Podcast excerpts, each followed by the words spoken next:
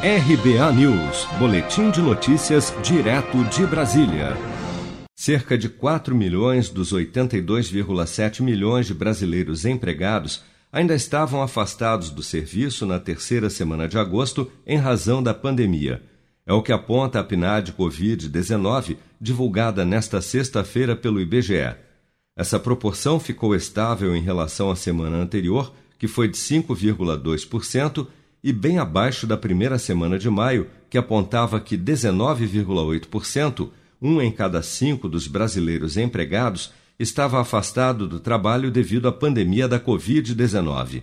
O estudo também identificou uma queda em agosto entre os desocupados que não estavam procurando emprego em razão das medidas de isolamento social, como destaca a coordenadora da pesquisa, Maria Lúcia Vieira. O aumento da população na força de trabalho ele vem junto com uma redução da população fora da força.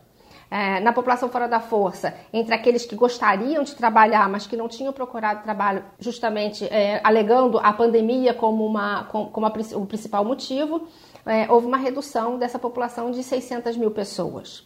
Entre a população ocupada e não afastada do serviço, 8,3 milhões de pessoas, ou 10,9%, trabalhavam remotamente de casa na terceira semana de agosto, número relativamente próximo à primeira semana de maio, em que 8,6 milhões dos brasileiros ocupados estavam trabalhando em regime de home office. O nível de ocupação de 48,6% permaneceu estável frente à semana anterior, mas caiu em relação à semana de 3 a 9 de maio, que marcava o percentual de 49,4% de empregados no país. A população desocupada no Brasil, segundo o levantamento, era de 12 milhões e 900 mil pessoas na segunda semana de agosto. Se você quer começar a investir de um jeito fácil e sem riscos, faça uma poupança no Sicredi.